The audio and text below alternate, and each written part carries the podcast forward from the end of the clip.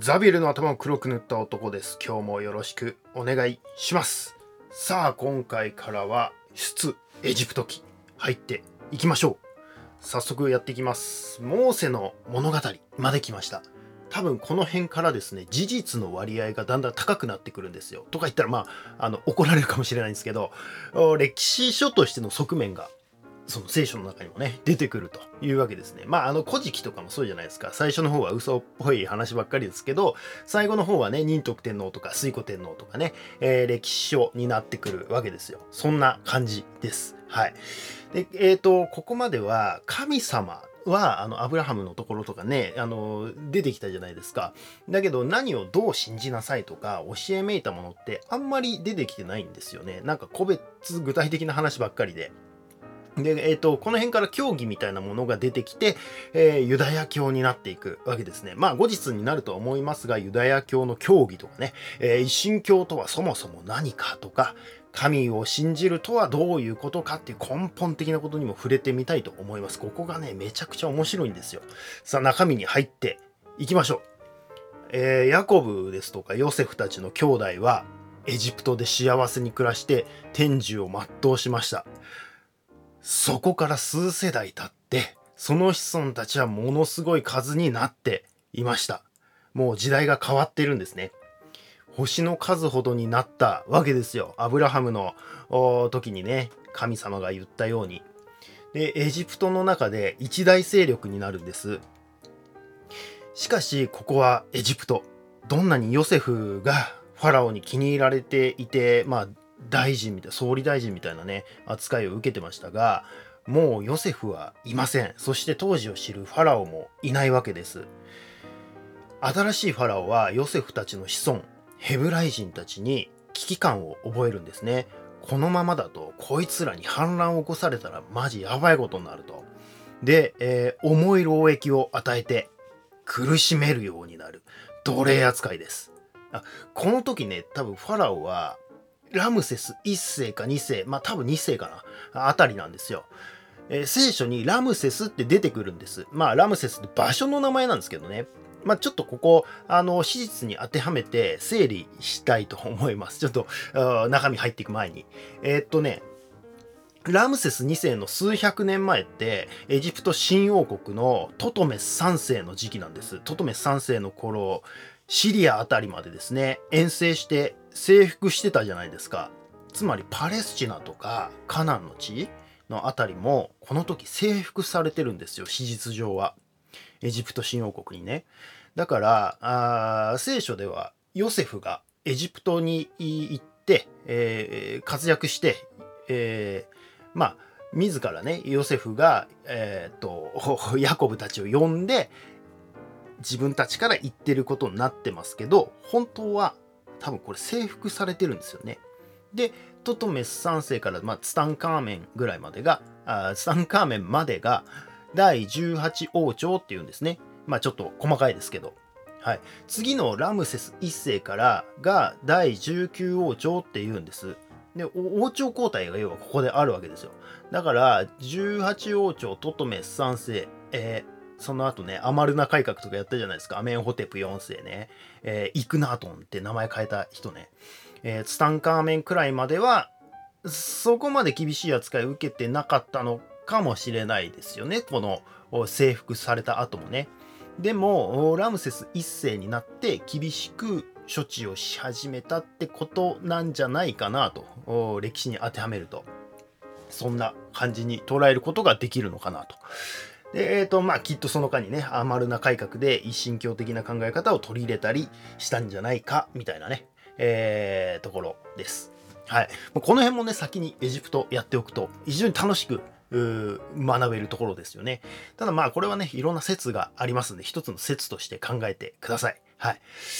えー奴隷にされたヘブライ人たち、それでもどんどん増えて影響力を増していくんです。そこで、ファラオはヘブライ人に男子が生まれたら処刑しろっていう命令を出します。でもそれはさすがにね、あの子供たちを処刑するっていうのはその、ね、部下たちも抵抗するわけですよ。それならナイル川に放り込めっていうんですね。まるであのオシリスを流しちゃったセトみたいですよね。で、その頃ですね、えー、レビ一族ですね、の女性が子供を産んだんです。男の子です。で、えー、バレたら大変なので、カゴに入れて、川岸に置いといたんですよ。すると、ファラオの娘が川に降りてきて、えー、来るんですね。でまあ多分ね、これ母親は、そのレビ一族の母親は、ファラオの娘が来るのを分かってて置いたんだと思うんですけど、こうしてファラオの娘にその赤ん坊を拾われるんです。これですね。で、要はまあその赤ん坊がモーセなんですけど、で、まあこうしてですね、モーセはファラオの娘に育てられるんです。はい。で、モーセは成長しました。ちょっとこの写真成長しすぎですけど、もうあの、一気に、えー、石板受け取ってるところになっちゃってますが、えー、ファラオの娘に育てられましたがあ、自分はですね、ヘブライ人だとだんだんね、こう分かってくるわけですよ。相変わらず、エジプト人たちがヘブライ人をこう、無知で撃ってこき使っています。それを見たモーセは、さささささ、ささ、ドゥンつって、えー、エジプト人を殺して埋めます。はい。アサシン・モーセ。しかしすぐにバレます。ファラオに指名手配犯とされます。逃亡者モーセ。えー、ミディアンという地までですね、えー、逃れることにしました。そこには可愛い娘がいました。もちろん、えー、結婚します。えヤコブといい、モーセといい、逃げた先で結婚するというね、はい、一気にちょっと話飛ばしてますけど、ある日、モーセは逃亡先で妻のお父さんの手伝いで、羊の放牧をしてたんですね。すると、芝芝っていうのかなこれなんかよくわかんないんですけど、なんか、えっ、ー、と、植物が燃えてたんです。なのにその植物はなくならない？なんだこれは？えー、しばらくすると、モーセよってこう、なんか出てくるんですよ。私はアブラハムの神、イサクの神、ヤコブの神だって言ってくるんです。これですね、神の決まり文句なんですよ。アブラハム、イサク、ヤコブの神っていうのが。神様そうだ私はあってあるものっていうんですよこのフレーズですね実は神が何何なのかみたいなことを表してるんですがまあこの辺もちょっと後日説明したいと思います。あってあるもの？そうだ。モーセよヘブライ人たちを救え。イスラエルの民たちをカナンの地に返すんだ。エジプトから出ろ。そんな、私には無理ですよ。モーセは最初結構躊躇するんですね。それでは神の印を与えようっつって、えー、ファラオのところに行って交渉するんだって言うんですよ。まあなんかね、えっ、ー、と、杖、蛇になる杖と、なんか懐に、えー、手を入れると、なんか手がガサガサになるっていうやつを、あの技をですね、もらうんですよ。で、それを持ってですね、ファラオのとこに嫌々ながら行きます。はい。で、交渉するんですね、ファラオと。で、モーセは、あの、ファラオから逃げてたはずなのに、なんでファラオの元に普通に行けたのかよくわかんないんですけど、まあ、とにかく行くんです。なんだ、何をしに来た？イスラエルの民たちをエジプトから連れ出したいんです。ダメだ。ですよね。みたいな。普通に断られます。はい。でも、神がイスラエルの民たちを救わないと、エジプトは大変なことになるって言ってましたよって脅すんです、半分ね。ダメだ。普通にまた断られます。ならこれならどうだ蛇になる杖蛇になりました。なんか、こう、肌がガサガサになるやつでこう見せるんですけど、うるさい黙れこれからはよりきつい仕事はヘブライ人たちに与えようつって全然聞かないんですよ。余計ひどいことになってしまうというね。えー、何なんでしょうね。余計しんどい仕事させられるんで思いっきり交渉失敗するんですけど。はい。で、モーセはまた神のところに行きます。神様全然ダメでしたけど、話が違うんですけど、みたいな。うむ、ならばこうしよう。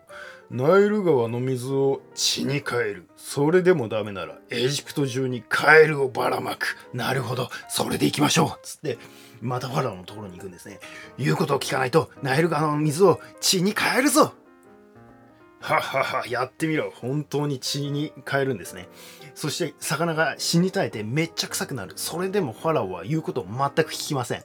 なら、これならどうだカエルをエジプト中にばらまきます。そこでまた神が現れて、まだだ、まだ足りぬとか言って、なんかさらに全ての塵をアブに変えてファラオたちに襲わせたりですとか、えー、全国の家畜が死に絶えたりとかね、えー、なんか謎の腫れ物ができる塵をばらまいたりとか、まあ、あと、疫病をね、流行らしたりとかね、氷を降らしたりとかね、いろいろやります。なんか10個ぐらいやります。はい。畳みかけるようにいろいろするんですね。で、えっ、ー、と、なんだかんだで、あの、ファラオはね、もう、いろいろやりすぎたんですかね。あの、心を完全に閉ざしてしまいまして、一切モーセットの交渉に乗らなくなってしまったんですよ。はい。えー、実はね、あの、一回、あの、カエルを召喚した時に、うわかった、もう勘弁してくれっつって、あの、許可を半分得るんですけど、あの、その後神様が調子に乗っていろいろやるから、かたくなになっちゃったんですよね。まあ、多分そうだと思うんですけど、はい。で、えー、最終手段に出ます。それでも、あの、全く言うこと聞かないんで。エジプトにいる赤ん坊を全て殺すという作戦に出るんですね。普通に怖いという。はい。で、この時にですね、モーセが神から命令されたのは、神がエジプト人の赤子を殺して回る時に間違えてヘブライ人の赤子を殺さないように門に印をしつけてまあなんか羊の血をつけて羊とパンと野菜を食べるという儀式を行いなさいという内容の説明説明命令をされました。これはあの杉越祭といって今後ですね、ヘブライ人とか、まあ、ユダヤ人は毎年この日を記念してやらなければいけない儀式になります。まあ、このエジプトを出る日ということでですね、えー、この杉越祭というのが、あなんか通過儀礼というか、毎年のお祭りになっていきます。実はあの、有名なイエスの最後の晩餐あるじゃないですか。あれも杉越祭を弟子たちと一緒にやってるところなんですよね。だから、まあ、イエスはあくまでもユダヤ教徒として死んだということなんですよね。まあまあその辺はまたユダヤあキリスト教の時にねやっていきましょう。そしてモーセたちは明くる朝エジプトを出ます。モーセはなんとヨセフのね、あの11男のヨセフの意外を持ってエジプトを出るんですよ。はい。ファラオがヘブライ人たちが逃げたことに気づきます。すぐに追っ手を出します。これすごいんですよ。ファラオ自らエリス、襟抜きの戦車600、エジプトの全ての戦車及び全ての指揮者を率いたって書いてあったんで、まあ、襟抜きのってことはなんか特別なチャリオットだったんでしょうかね。なんかエース級なのか、最新鋭なのかわかんないですけど、はい。えー、それを持って大軍団で追いかけるわけです。そしてあの超有名海パッカーンのシーンですよ。ファラオたちがヘブライ人たちに迫ってきます。するとヘブライ人たちめちゃくちゃ動揺するんですよ。モーセさん、あんたに言われてついてきたけど、目の前海だし、後ろファラオ軍団だし、絶対絶命じゃないですか。こんなところで死ぬぐらいだったら、奴隷の方がマシでしたよみたいなね。えー、モーセは普通に、黙ってなさいっつって、なんか一言言ってですね、えー、手を海に向けるんです。すると、パッカーンつって、これ海が割れる。え、ちょっとこの絵のね、迫力のなさどうなのとは思いますけど、えまあそこをヘブライ人たちが通るわけです。で、エジプト人もたちも驚きながらも追ってくると。で、しかしエジプト人のところだけ海がこう元に戻っていって、エジプト軍は全滅すると。実はですね、これ、神様の作戦だったんですよ。エジプト人をあえて怒らせて、まあ、ファラオずっともう交渉に乗らなくなってたじゃないですか。で、えっ、と、怒らせて追いかけさせて一網打尽全滅作戦っていうのを実行したんですね。ね、神の考えに意味のないことなんてないんですよ。わかりましたか？そして、モーセたち一行はですね、エジプトを出て荒野を抜けて砂漠を抜けていきます。しかもなぜか遠非常に遠回りをしてですね市内山まで行きますまあそこからこうカナンに行くわけですけど あの普通にまっすぐ行けば近いのになぜ市内山に寄ったのかちょっとよくわかんないんですけどねはいで、まあ、そんなことしてたらですね、だんだん、あの、ヘブライ人たちの、こう、不満も溜まってくるんですよ。水もない、食料もない。こんなんじゃ飢え死にしまうよと。で、神様っていうのは俺たちを殺すためにエジプトから出したのかとか言って、まあ、モーセにね、対して突っかかってくるんですよ。で、神は一般ピーポーどもを黙らせるためにですね、モーセを市内山の山頂に呼び寄せます。雷鳴が轟いて、えー、厚い雲のかかった市内山の頂ここに呼び出すわけですね。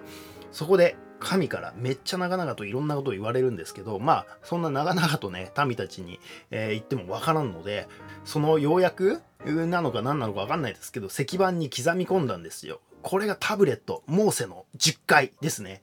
えー、これを持っていけば民どもも黙るだろうってことですね。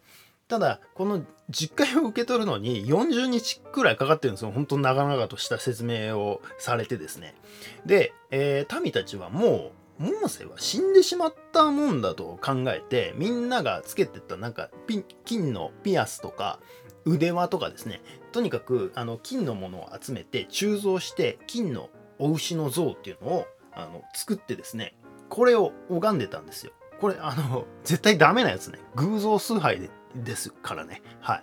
で、モーセは神から、お前いつまで山にいるんだよ。遅いから民どもが勝手に偶像崇拝始めたぞ。もう民ども殺していい？って言われるんですよ。